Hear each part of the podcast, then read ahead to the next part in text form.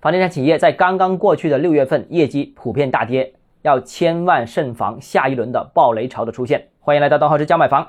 某个机构统计数据显示啊，刚刚过去的六月份，国内大型房地产企业，包括碧桂园、新城、中铁建、滨江、远洋等这些企业呢，销售额是同比腰斩。招商、华润、金茂、龙湖、卓越等企业呢，成交量也是同比跌幅在百分之三十左右。另外啊，万科、保利、中海、绿地、华发等企业呢，销售业绩也下滑了百分之二十左右。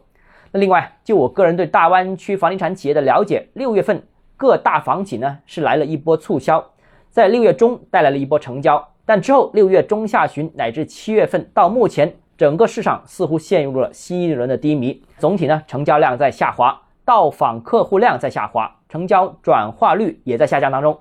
那由于四五六这三个月份楼市持续低迷，房地产企业通过销售回笼资金是越来越少，所以房地产企业的资金压力也是越来越大。那至于房地产企业的债务问题呢？近期有财经媒体爆出，国内多家民营房地产企业出现资金紧张的情况，到期债务可能无法偿还。另外，据统计啊，今年七八月份是内地房地产企业债务集中到期的一个时间点。如果处理不慎的话，不排除会出现二零二一年下半年乃至二零二二年上半年那种集中暴雷的情况。好，今天节目到这里。如果你个人购房有其他疑问想跟我交流的话，欢迎私信我或者添加我个人微信，账号是加买房六个字拼音首字母小写就是微信号 d h e z j m f。想提高财富管理认知，请关注我，也欢迎评论、点赞、转发。